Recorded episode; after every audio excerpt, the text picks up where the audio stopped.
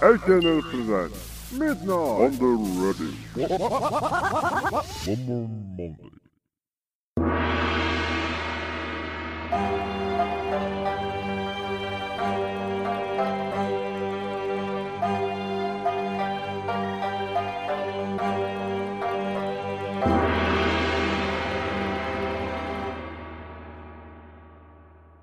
まあ、イライラしてますよ。夏の暑さもあって。ね、あの、若干、あの、SNS 上で不安を漏らしましたけれども、フリマアプリっていうのがありまして、その自分のいらないものっていうのをこうネットを介して匿名で販売できるっていうフリーマーケットみたいなねネット上でやれるフリーマーケットアプリっていうのがありましてまあ皆さんもねご存知だと思いますけどメルカリってアプリがあるんですけどまあそのメルカリのもうやり取りだけでこのラジオ1本分取れるんじゃないかってぐらいイライラしてるんですよ今私は。ねあのもう私のこのイライラとかこう何か外敵からこう浴びせられたこうストレスとか不満とかっていうのをもうエネルギーに変えてこの番組をお送りしてるんですけれどもそれを皆さん月曜日から聞いて果たして癒されるのかどうかっていうのを癒癒しを求めてきてるのかどうかわかんないですけどまあ今日もね私を慰めてくれる人は誰一人いないんですけれどもねどんな気持ちでみんな聞いてるんでしょうね。あのやっぱなんかこう、水曜どうでしょうに出てる大泉洋さんみたいな感じで聞いてもらえるんですがね、えー、あの、自分より、自分は月曜日からこんな辛い目に遭ってると、こんなに労働で辛い目に遭ってるのに、俺より虐げられてる人間がいるってなると、やっぱりなんかそっちにこう惹かれていくみたいな、そういう気持ちで聞いてくれてるんでしょうかね。最近、あの、別に番組の感想とかも特にないんですけれども。ねえー、もうど、いや、一回撮り直してるんですよ、これね。さっきその、その方向からこう、だんだん攻めていったら、あのー、ね、あ、あのー、Apple Podcast のウィークリーピックアップとかに選んでもらえないとかね、多分一生このまま、なんかグランプリたるグランプリとか一生選ばれないんだろうな、みたいな、そういうトーンで喋っちゃったから、ポッドキャストへの不満みたいなの、そういうなんか自分の番組にとってプラスにならないような方向で喋っちゃったんで、一回撮り直したんですけど、やっぱりそっち行っちゃいますね。どうしてもね。えー、でもなんかあの、もう一生選んでもらえないんだろうなっていうのは分かりながらこう撮ってますよ。撮ってますけれど、私は最後の生成のつもりでこれ喋ってるんですからね、毎毎回毎回ね、いつまでもあると思うなっていう。本当に。私の心が折れた瞬間にこの番組は終わりますからね。あと皆さん方からのお便りが届かない以上はね、えー、今週は特に届いていないんですけれども喋っているんですけれども。それはなぜかというと私が喋ることがあるからなんですよね。私が喋ることがある週っていうのはお便りが大体届かない。で私が喋ることがない週っていうのはお便りが大体届くからこうちょうどいいバランスで世界っていうのは回ってるんですよね。えー今週はお便りがないんですけれども、あのー、私がもう不満に溢れているので喋ろうと別になんかこう、まあ、だから若干この番組を聞いてる人っていうのはあの私の暴走的なトークっていうのを心配されてる方がいらっしゃいますよね。Apple Podcast とかでもねなんかたまに暴走しているけどもそれがなんかこう癖になるみたいなレビューとか残してる人もいますけれどもね。えー、な暴走の何がいけないのかっていうで僕としては暴走って言われるほど暴走してるつもりはないんですけれどもね。えー、なんでこんな理不尽を浴びなきゃいけないのかっていう魂から叫んでるんですよ。この魂の叫びなんですよ。ね。どうしても憂鬱になる月曜日ですよ。皆さんね。そんな月曜日に自分より虐げられてる人間がいるっていう、その、その現実をですね、こういうもうドキュメンタリー番組ですから、お届けしているわけですよ。なぜかあの先週のトークが約1名だけ受けているんですけど、私は別にそんなによく喋れたっていうつもりでもないんですけれどもね、もう過去に何回か喋れたっていう手応えはあるんですけど、手応えがある回に限って聞かれないもんなんですよ、こういうものはね。だからもう、だらだらだら喋ってる方が意外と聞かれたりするんですよ。そういう世知辛い世の中なんですよ。世知辛い、世知辛い世の中の中でこうやってね、えー、私はね、懸命に生きてるんですよ。特にね、犯罪も犯してるわけでもないし、なんか悪いことしてるわけでもないし、ね、なのにもう6年半ぐらいも彼女はいないわけですよ。んこの理不尽をどこにぶつけようかって言ったら、ポッドキャストを撮るしかないじゃないですかっていう、なんか今日はいつもより早口でお送りしてるものですけど、もう、もう、ろれつも回ってないんだよ、もう。もう、いいじゃないかもって。もうそういう番組ですから、もう誰が聞いてるかもわかんないしね、対してリアクションもらえないしね、えー、もうもう不満なんて言ったらキリがないんですよ。ね。なんか勝手なところでね、あのー、腫れ物みたいな扱いを受けてたりね、あのーあまりこう周りのね、あの、配信者の方々とこう私はね、積極的に仲良くするようなタイプじゃないですから、ね、あのー、そういう企画ものだとかね、えー、コラボのお誘いだとかね、ゲスト出演だとかそういうのにも声がかからないよっていう話をしたらね、矢崎さん昔は出てたじゃないですかというね、えー、なんかあのー、こう時間帯に分けて番組をやっていくみたいな、結構でっかい企画とか出てたじゃないですかなんてこの間言われたんですけどね、いや違う違う、それ出てたんじゃなくて私が考えた企画なんだよっていうさ、その、なんでしょうね、大体そんなもんなんですよね、私の認知度っていうのはね。えー、これ自分で、自分でさ、あの、半年くらい時間かけてさ、一からこう考えてさ、自分で主催してやった企画をさ、あなた参加してましたじゃないですか、昔とか言われるレベルなんですよ。もうその一言一言が私の心をね、鋭角からえぐってるんですよ。で、そうでも、そう、そういうのをもう気づかずに私に言って、アピせてくるわけじゃないです。それで私がなんかこう反撃的なこう返しをしたらさ、それはそれで向こうが凹むからさ、なんかその、すべて私が悪者になるみたいな構図になるじゃないですか、その、ね？すごい、すごいなんかこう、あの、私の中ではやりきれない思いっていうのがあるんですよね。えー、なんで私、なんか、だって、間違ってんのおめえだからっていう風に言ったら、なんか私が悪者になるっていう、こう、も、そういう感じの立ち位置になっちゃってるのがもうなんか、もうそもそもこのネットの配信界隈っていうのが私が嫌いな理由の一つなんですけど、もう、あの、言い出したら不満なんて止まんないですよ、もうこんな。ねメルカリの話をしろっていうことなんですけど。あのー、まあいいよ。もうその配信者会話の話はもういいよ。もう死ぬほど、もうこんなの言ってたら日が暮れちゃうんだから。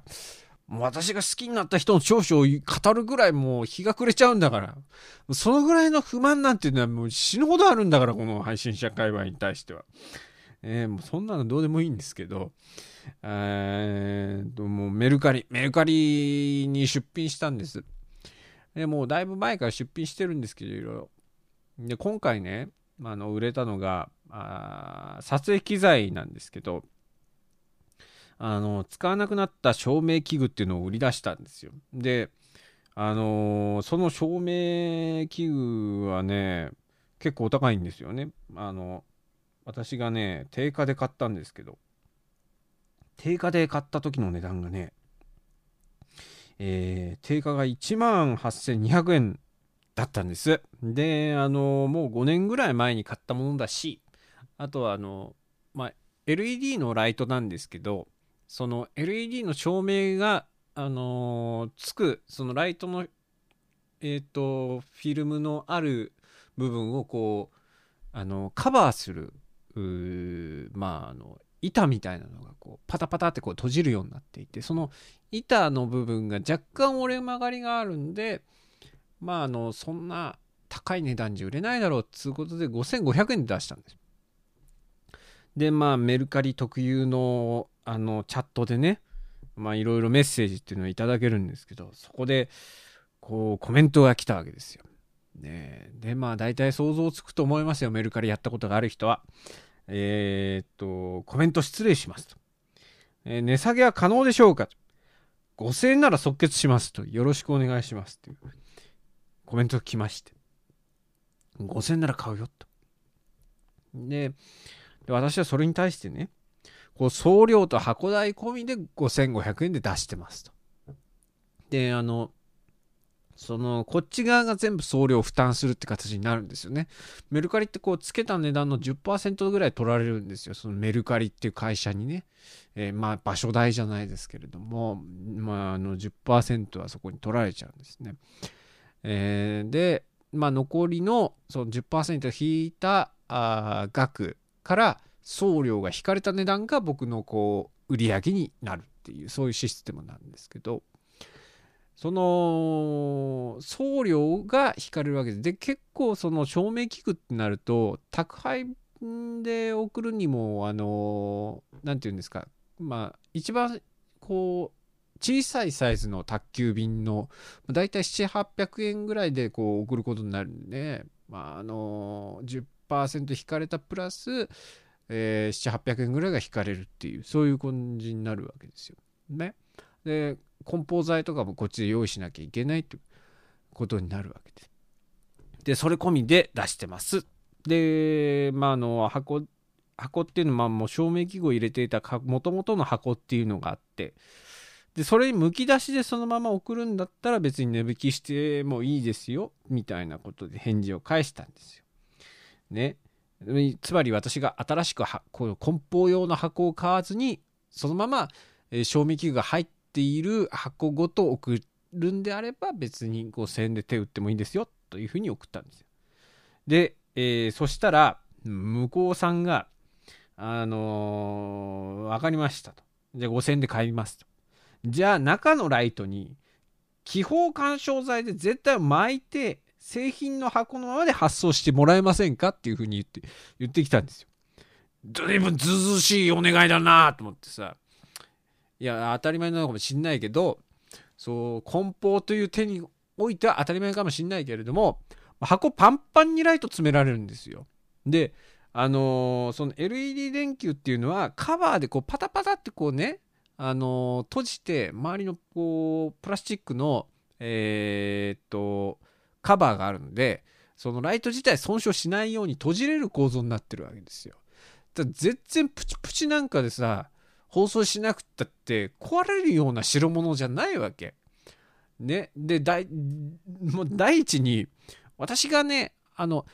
あの、アマゾンで買ったんですけど、アマゾンってめちゃくちゃ厳重に梱包するじゃないですか。もうこれでもかっていうくらいもうガチガチに梱包して送ってくるんですけどアマゾンですら気泡干渉剤なんて使使わずに送ってきたのそのレベルのものなんだけど何が神経質なのか分かんないんだけどその人はプチプチを買ってねさらに放送しろっていう指示をしてきたわけですよなんか随分ずうずうしいお願いしてくるなと思ったんで、そいつのマイページを見に行ったら、なんかあのー、韓国のアイドルユニットでしょうかね。ファンの人いたらごめんなさいね。BTS ですよ。BTS のなんか何がしの、あのー、ちっこくなったな、あのー、ミニチュアのぬいぐるみをさ、1万円とかで売ってんだよもうなんかさ、そのもう、ぬいぐるみを1万円で売る女にお前もうあのー、3分の1以下の値段で照明器具とか売りたくねえよとかってなんかなんかその要求もこもう相まってずうずしさも相まってなんかだんだんムカついてきちゃって。大丈夫かな？私病院とか帰った方がいいのかな？マンガーマネジメントのさなんか死ぬほどムカついてきてだんだんそいつのずうずうしさみたいなのに。その1万円、だ、ぬいぐるみは1万円だよ。だって私2万円近い照 照明器具をさ、3分の1以下の値段で売ってんのにさ、なんか、なんか尺じゃん。そいつにさらに500円値引きされてさ、お前そのぬいぐるみに1万円で売ってるのに、お前俺の照明器具の500円も払えねえのかっていうさ、なんかそれにだ、なんかそのずずしさ相まってムカついてきてさ、絶対こいつには売りたくないなってなんか思い始めて。でそこでなんかもう一人の人が土曜日着であれば土曜日着で可能であれば購入したいのですがっていう風にチャットを送ってきたんですよ。でその時点で私木曜日だったんですよね。であのー僕の中ではもうこの BTS 女にぬいぐるみを1万円、BTS のぬいぐるみを1万円で売る女に売りたくないっていう気持ちがもう芽生えてますから、もう僕は人柄採用の人間なんで、えー、えー、あのー、こいつじゃなくてこっちに売ろうっていう、性格の悪いのが出ちゃって、性格悪いですよ、私。ね、別にもう皆さんご存知だからよいいですけれども。ね。で、あの、到着まで2日しかないわけですよ。同様指定だったら。で、あの、梱包材を買いに行く時間がなかったんで、その、プチプチをね。で、あの、プチプチに包まないで、その、紙に包んで、で、隙間をこう、紙で埋めて、えー、まあ、緩衝材にして発送する形で、えー、よろしいのであれば、あなたにお譲りしますよっていう形で返したんですよ。で結構急に必要な仕事で使うってことになって急にいるっていう感じの方だったからじゃあもう急でさらに5500円で買ってくれるんだったらこっちに渡そうっていうふうに私としては思うわけですよ。ね。ねそしたらねあのその最初に言ってきた BTS 女が購入はまだ可能でしょうかっていうふうになんか即座に送ってきていや、そこは自由競争ですから、別にこっちに売るかこっちに売るかでこう、競い合ってくれて構わないんですけど、あのー、もう一人の人が急に物入りだって言って、さらに5500円で即決するって言ってるから、おめえより高い値段つけて交渉してきたから、こっちに売るよっていう風に返したわけですよ。だってそりゃそうでしょ。5000円でさらに梱包指定してくるずうずうしいやつと、5500円で速攻で買ってくれる仕事でいるようだって言ったら困ってる人に開けたくなるじゃないですか、良心的に。で、そうやって言ったら、その BTS 女が5500円で購入してもダメですかっていう風に言ってきたんだよ。もう死ぬほど、もうそこでもうその時点で、もうこっちはイラってくるわけですよ。お前さっき5000円で買うって言ったじゃねえかっつって。何お前他のやつに取られそうになった瞬間に5500円で買うって言うんで、だったら最初から5500円で買えよっていう風にこっちとしては思うわけですよ。えー、そのずうずうしさというか、その500円の差額で、その人柄がで、にじみ出てる感じがすごく嫌になって、もう絶対売れねえってなって。もう、超ムカつくってなって。それでもうイライライライラしてるね。まあ、心の中で絶対売れねえと思いつつも、でも私もほら、一応、こう、責任持って売り出している立場ですから、これはあのー、2人から購入希望っていう申し出が来てますから、そこは誠実に対応しなきゃいけないっていうことで、一応その仕事で入り用で即日購入したいっていう希望の人がいるから、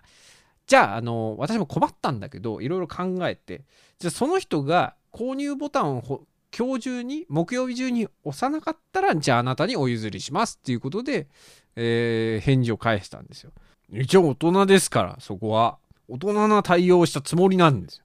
そしたらもうあのー、もう今後取引はやめさせてもらいますっていう風に来て。なんだこの BTS 女はって言って、でも、もう、もう、もう、もう、もう、もう、もう、僕の中での BTS はもうこいつのせいでだだ下がりですよ、株が。ええー、だって俺の、俺のダイナマイトに火をつけたからお前はっていう、ええー、着火剤を今投げたからっていう、そういうことなんですけど、別に BTS に罪はないですけど、別に BTS そこまで思い入れないから、ファンの人がいたらごめんなさいね。BTS に罪はないですけれども、そう、もう一ファンのね、もうそういう対応でも私の中でも株がだだり下がりしてるわけですよ。で韓国のイケメンの兄ちゃんたちだろうし、おそらく。ねえー、まあそんなわけで、なんかもう自分からの辞退してったんで、なもう一人の人に5500円つけてくれた人に譲ろうってことになったわけです。で、まあ、発送して送ったんですけど、あのー、なるべく早く送ってくれっつうことで、一番早い時間指定で送るわけです、こっちは。で、あのー、玄関の置き配にしてくれっていうふうに指示をもらってて。で、まあ、それができるかどうかわかんないんで、とりあえず、あのー、宅配業者の方に確認して、それで送ってみますっつって。で、営業所にもう証明義務持ってって、で、で、置き配っていう風に、置き配にしてくれっていう風に向こうから指示をもらってるんですけど、置き配っていうのはできるんでしょうかっていう風に聞いたら、あのー、宅配業者のね、方がね、あの、そのメルカリとうちの契約っていうのは全くあの別物になってまして、その、あの置き配ができるかどうかっていうのは分からないんですっていうふうに言われたんで、まあ、だからまあとりあえずその伝票に置き配希望ってだけ書いといてくださいみたいなこと言われたから、まあ、置き配希望って書いて。でまあそういう分からないってことなんでっていう一応こういう対応させていただきましたみたいな。で、まあ、無事届いたわけです。で届いたら届いたでさであの届いたらなんか出品者の評価みたいなのしなきゃいけないんですよ。この出品者と取引って良かったとか悪かったとかね。でその評価っていうのはどうもこの人過去のなんかその評価っていうのを見てるとどうも遅いらしいと。いつまでたっても評価してくれないみたいな。結構不満たらたら書かれてて。でちょ若干心配だったんだけど大丈夫な人なのかなとかっていろいろ思ってたんですけどそしたら着いたんですよ。商品がついたらその照明器具だからあのー、まあなんかいろんなタイプがあるんですよね。で私が使ってたタイプっていうのがコンセントに挿せば速攻で使えるってタイプだったんですよ。で僕も別にコンセントに家庭用のコンセントに挿してねプラグを。で普通に使ってたんで何も問題なく使えるものだっていうふうに思ってるし実際使ってたから何も問題ないと思って送ってるんですけどだから届いて使ったんでしょうね速攻でね。速攻で使った途端にあのー使ったんですけど電気がつかないんですけどバッテリーが必要なんでしょうかって送られてきてなわけねえだろとかって私は思いつつもあのー家庭用のコンセントプラグに挿していただいて背面に電源とあと照度のあの調節するねボリュームみたいなねプラつまみがあるんでそれをいじってもらえればつくと思うんですけれどもそれでもつきませんかっていうふうに返したらもう返す1分前にあごめんなさいつきましたっていうふうにでいろいろやってみたらつきましたっていうチャットが来ててお前絶対絶対あるじゃん問題とか解いててさわかんないところがあったら速攻で先生に聞いてさ先生わかんないですっつって何がわかんないの？って聞かれたらうんわかんないですっていう返すタイプのやつじゃんお前！っていういろいろ自分で調べてからわかんないんだったらわかんないって聞いてこいよみたいなもう死ぬほどイライラがそれで溜まっています。はい。そんなそんな週です。えーもうなんか20、20、21分もそんな喋ってしまいました。熱が伝わりましたでしょうか？私のイライラの。えーもうほぼほぼ終わってるんですけど、このポッドキャストの尺が。えー参りましょう。HNN ラジオザッキーのワンマンマンデー。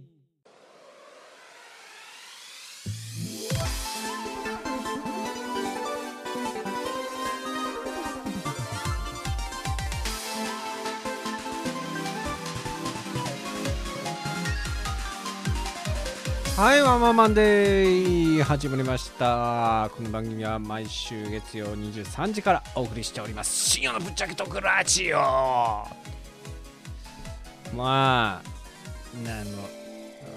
なんかもう医者通ったはいいのかな、もう。なんかアンアンガーマネジメントみたいなさ、もうそういうの身につけた方がいいのかな、もう。なんかもうこんなにイライラすることもないんだろうけども、もうなんか私が気気を張りすぎなんでしょうかね。でもなんだろうね。イライラしつつも結局最後の最後にはねあのーもうもう一方いらっしゃいましたけれどもせっかくなら今すぐ必要としていらっしゃる方にもお譲りしようと思いましたので全然もう今回の対応は問題ありませんよとみたいなことをこう振っている俺がいるっていうもうそのそれも込みで嫌なんですけれどもね自分のことがねもう,、えーもうなんかもうあれだよもう。もうこの買わないとかさもう500円上乗せするとかしないとかもう嫌だよもう。ね？なんかさもうあのもうなマンネリ化してきてさもう最後の最後にもうあのもう停滞気味のカップルがさもう3年ぐらい経ってさフェニルエチオミンがもう出なくなったあたりのさこうなんかもうあの別れる別れないみたいな話になってさもうじゃあじゃあもう俺の言うことが飲めないんだったらあれだよもうもうお前なんかとはもこれおしめだよ。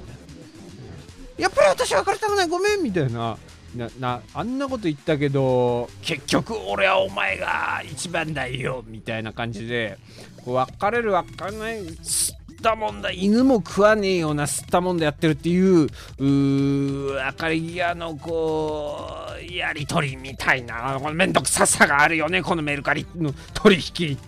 えーもう俺は疲れてんだそういうやり取りにゃ、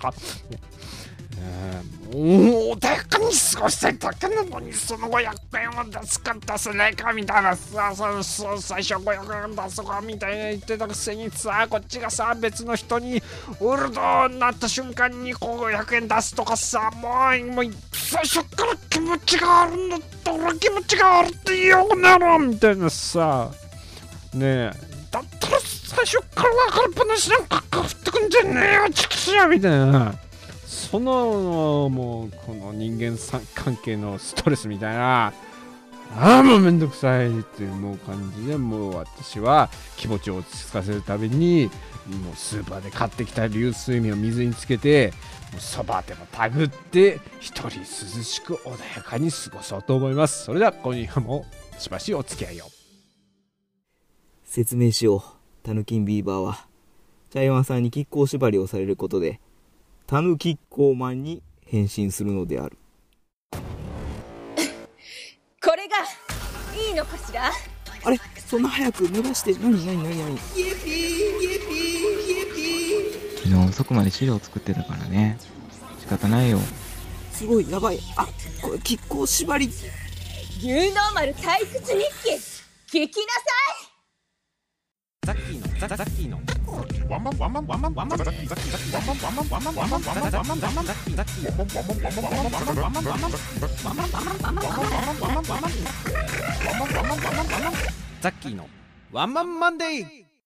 はい、ワンマンマンデーお願いします。えー夏の暑さも本格的になってまいりまして、えー日本不審者情報センターに情報があ出回りそうな、えー方からのお便りが届いております。えーラジオネームドラディルさんからいただきました。ありがとうございます。えー今週のメッセージテーマ、ひと夏の思い出ということでございますね。えーありがとうございます。こんばんは。こんばんは。えー季節も夏到来でございますね。お体には気をつけて満喫していきましょう。さて、今回のテーマ、ひと夏の思い出ですね。私が小学校5年生の夏、親戚のいる土地に泊まりに行った頃のこと。子供の国という場所に連れて行ってもらいました。これあれですね。あの、若き日の古舘一郎が、こうリゾートバイトに行った時に可愛い女の子に告白しようとしたところが子供の国ですね。ええあの、ここは子供の国っていうらしいけど、今日は大人の国だねっていう、あの、こう、プロポーズの決め台詞を言ったらしいんですけど、で、あの、その時は振られたんだかなんだか、うまくいかなかったらしいんですけど、何十年経った後に、古舘さんが有名になった後に、なんかこう、テレビ局が出てた時に、なんかもう変わり果てたおばさんがね、なんか一人、古舘くん、古舘くんっていう風に声かけてきたらしくて。で、最初ね、もうなんかあの、いやなんか、やけになれなれしい感じで声をかけてくるおばさんだなっていう風に思ったらしくて、えーどちら様ですかみたいな感じの対応してたら、古舘くん覚えてるって、えー夜、今日は大人の国っていう風に言われて、ね。でもね、もうそこに変わり果てた当時の美人の、美人だった女の子がこう変わり果てた姿でこう言っている来たわけですよ。その瞬間俺は勝ったと思ったねっていう風に滑らない話で言ってたっていうことで有名な子供の国ですよ、これは。時の流れっつうのは残酷だよね。えー、園内にはプールがありまして、冬になるとスケートリンクになるほどとても広いサイズなのを覚えております。その日も炎天下でしたので、プールに入ろうということで、親戚の子供、子供の友達と、私で水着を着てプールに入りました。やはり人気な場所なだけあって、ぎゅうぎゅう詰め一歩手前ぐらい人がいて、とても賑わっておりました。さて私は無邪気にプールを泳いで楽しんでいたのですが、私の視界にビキニ姿のスタイル抜群子持ち美人お姉さんが、私の拙い平泳ぎの軌道の先に見えてきました。その頃にはいろんな事柄を完了していたので、私は込み上げるものを素直に感じておりました。何かこの悶々としたものを解放させたいな、そんな面持ちで刻一刻と近づいてくるお姉さん。するとプールに人がまた増えたようで、その影響で少し人がお姉さん付近に寄って混み合ってきたのです。私はひらめきました。この状況なら私のこの悶々としたものを少し解放できるなと。私はそのまま平泳ぎをやめて人でごった返しになっているのを利用し親戚の子供を探すふりをしてそのお姉さんの太ももにチンコをすり押し当てることに成功したのです。ここまで人がいるともう肌という肌が当たっていますのでまさか太もも付近でガキチンコを当てられてるなんざ思ってもないでしょう。一通りすり当てて楽しみ深く潜り潜水をしてその場を離れました。小学校5年生ですからバレることはねえだろうという謎の自信を持ってまた平泳ぎで去っていったのでした。といただきましたがこれは多分実話です。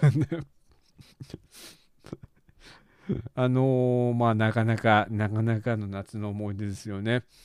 あの私も福島に、あのスパリゾートハワイアンズっていう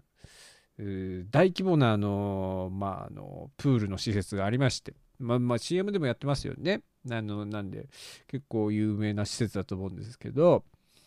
あの福島の、えースパリゾートハワイアンズに家族旅行で行った時に私は流れるプールで一人で泳いでたんですよ。でしょ当時ねいくつだったかな小学生ぐらいだったと思うんです。小学校3年生か4年生ぐらいだったと思うんですけど流れるプールでこう一人泳いでいたらあのサメサメかバナナボートか忘れたけどなんかバナナボートみたいなこうサメのこうくこうボートに乗ってたと思うんですよね私の記憶によるとね。バナナボートだったかもしれないけどなんかそうあのまたがって乗れるタイプのこう長い長いこうこう弾痕に乗って弾痕の形をした浮き輪に乗ってたんです。浮き輪じゃないか。えー弾痕の形をしたものに乗ってたと思うんですよ私の記憶によると、えーであのー若いこうイケイケの兄ちゃんとあとビキニのお姉さんが乗ってて2人組で。で私がこうプカプカ浮かんでたらこうなんか話しかけられたんですよね。あ僕僕みたいな。でな私はもうその頃、ま、あんまりそういうことに対して関心なかったわけですから小34ぐらい。でこう泳いでたらでなんかあのーその彼氏の男の方がね喋りかけてきて「僕僕」みたいな「何ですか?」みたいな感じでこうやって振り向いたら「僕さお姉さんのおっぱい吸ってみないかい?」っつってこう声かけられたことがあったのをああったのを今思い出しましたねでもなんかその幼心ながら吸いたいって言っちゃいけないんじゃないのかなっていうふうに思った僕がいて、ええいや、いいですって言った記憶があるんですけど、今思えば吸いたいって言ってたらどうなってたのかなっていう、うー若干のこう、なんかこう、何にもなってないんでしょうけれどもね。ええ でもなんか幼心ながら、で、こう、若い男の人と女の人が2人でバナナボートに乗ってるわけですから、そのおっぱいっていうのはおそらくお兄さんが吸ってるおっぱいのことなんじゃないのかなとか、そんな深くまでは考えてなかったと思いますけれども、なんか幼心ながら意味はわかんないんだけど、吸いたいって言っちゃいけないんじゃないのかなっていう、その当時のザキ少年の心の中に思いまして、えー吸わないって言った記憶があったことを思い出しましたね。うーん、まあ、あの、その反面ドラデルさんは、ちんちんを押し付けに行ったっていうこの、ねえ、あの、もうどちらもひと夏の思い出でございますよ。ねえー今年も夏を満喫してください、どうも。皆さんね。えーではコーナー行きましょうか。コーナーです。悲しいもの。悲しいもののコーナーでございます。こちらのコーナーでは皆さんが普段、えー日常生活をしていて悲しいなと思ったものをお便りにして送っていただくというコーナーです。えーでは早速紹介して、えーいきましょう。えーラジオネーム種馬ライダー、えー悲しいものホスピタリティとおしゃれを追求しすぎて枕が2つ並んでいるダブルベッドの部屋の写真をインスタグラムなんぞに上げる自称アラサー。これは誰か特定の人がいますね。うん。ちょっと白基調のちょっとグレードの高いあのお部屋が取れたんでしょうね、えー。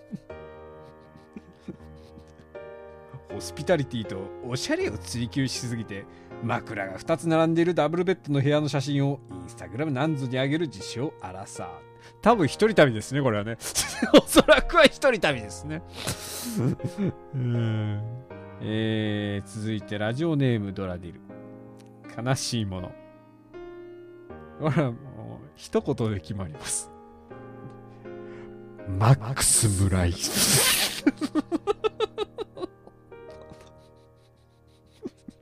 頑張ってるからまだ、まあ、たまに TikTok に流れてくるからね、うん、まだ一応一応生きてますから。あの人社長だから一応、一時期よりは下火になったかと思いますけれどもね。ううちのお父さんってもう夢中になってパズロパズドラのなんか動画見てましたけど。私はいまだにあの人がどういう人なのかよく分かってません。続いてラジオネーム。えー、えなりのお稲荷風になびく。悲しいもの。トゥルントゥルンのところてんを勢いよく食べることに必死な誓い これ文字通り解釈していいんだろうが若干隠語な感じがしますけれどもね。トゥルントゥルンのところてんっていう。それ本当にところてんなのかっていうその疑惑はありますが、えー続いてラジオネーム初代林家カウペ悲しいもの。昨年の暮れに出会った40歳虹の母との人よの思い出。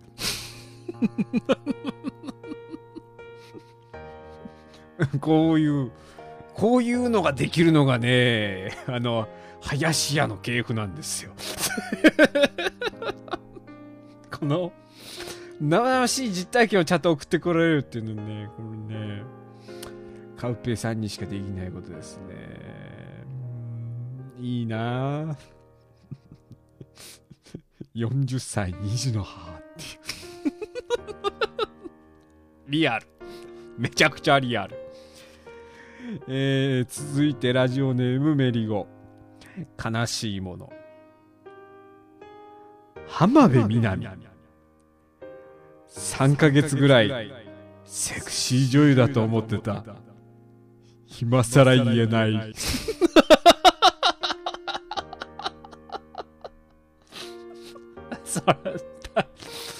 確かにこう言われてみればこの名前がそれっぽいって言っちゃあれだけど本名なんだからねあれね、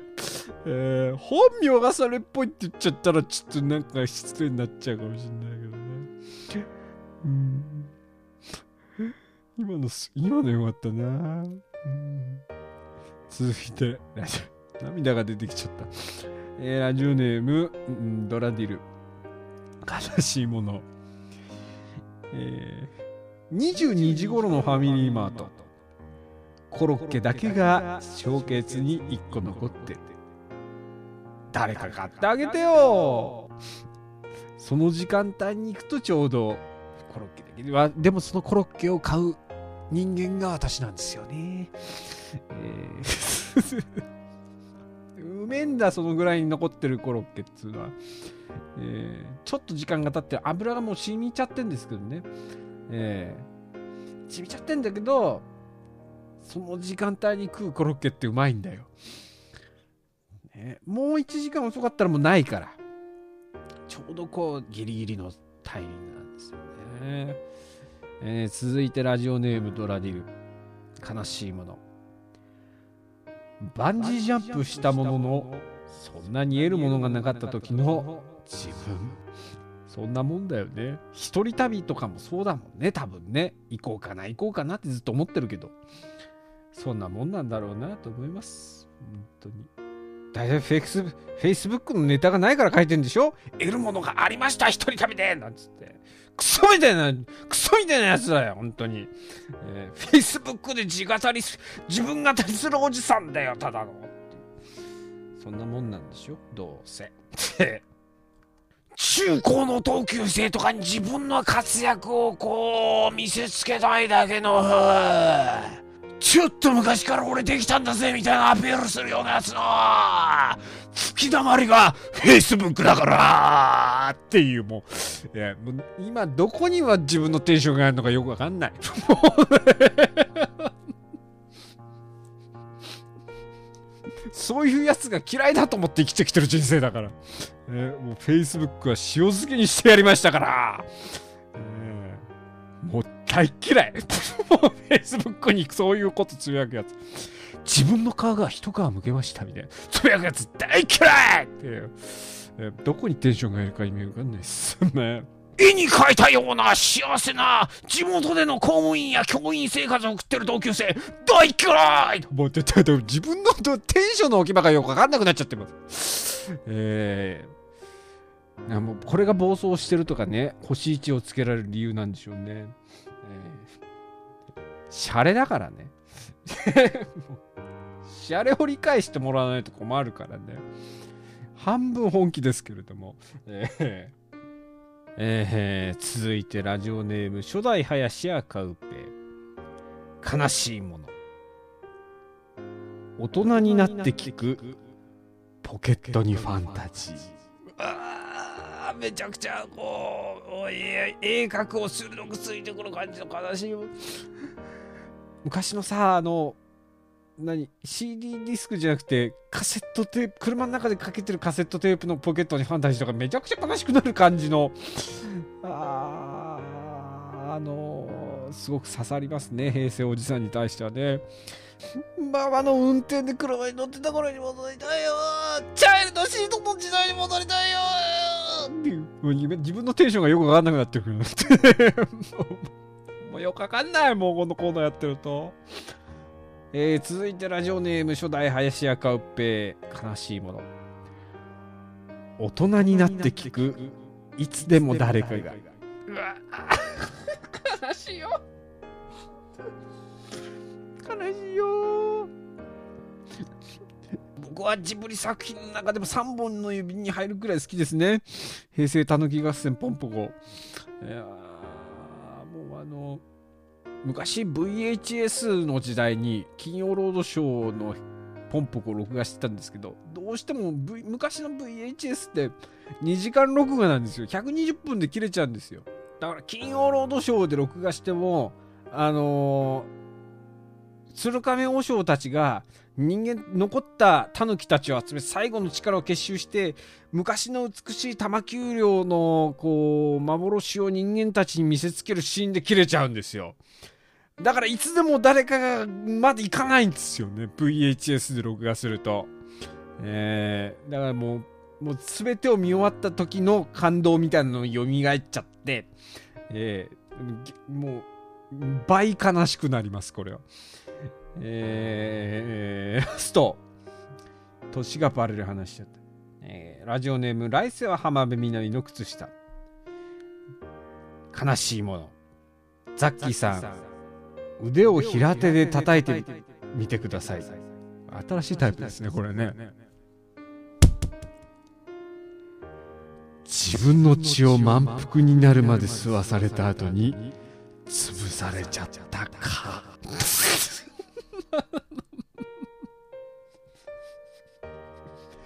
まだまだ皆さんからのお便りお待ちしております。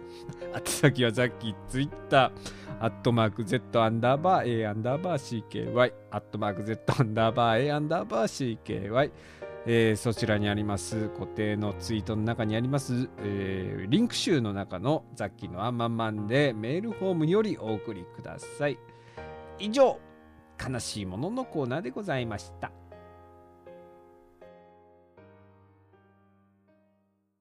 申し訳ありませんが初めてのお客様にはホモホルンリンクルをお売りできません。初めての方にはお試しセットと説明書きをお送りしています。それは商品の中身や私たちの考え方をご納得された上でお求めいただきたいからです。30代からの年齢化粧品無料お試しセットのお申し込みはザッキーのワン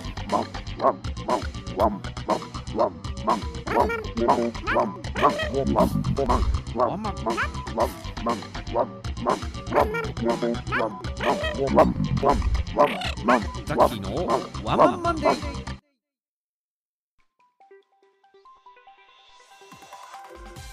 はい、ワンマンマンデー今週も終了の時間が近づいてまいりました。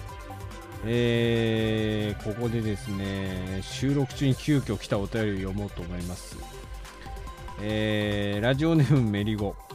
えー今週のメッセージテーマ、ひと夏の思い出。なあ、なあ、頼むて、少し少しやけんかんで。はこれは失礼いたしました。仕事の疲労で眠ってしまっていたようで何か失礼はなかったですかね暑いな。暑い暑い。暑いといえば今週のテーマひと夏の思い出でしたっけね。最近気がついたんです。自分の料理の腕が上がりすぎていること。に自分で作ったジャンバラや夏野菜のカレー山形だし。餃子まあうまい。外さないし隠し味がまた憎い。それを一人で食べ満足している。こりゃ何も起きないわけだよ。そんなことを悟った夏の暑い夜でした。